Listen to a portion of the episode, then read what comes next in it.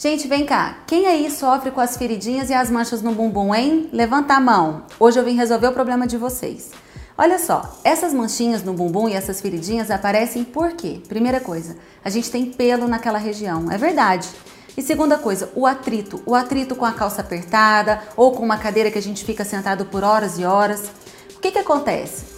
Aquele pelinho no bumbum, em atrito com a calça ou com, ou com a roupa ou com uma cadeira que você fica, gera machucadinhos na pele. A gente não percebe, mas esses micro machucados fazem com que entrem bactérias naquela região. E aí vem aquele tanto de espinhazinha. Chato, não é?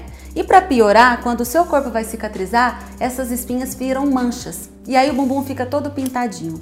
Como é que a gente vai tratar isso? Primeiro, a gente vai usar cremes que sequem essas espinhas. O seu dermatologista vai passar bons produtos à base de antibióticos para você.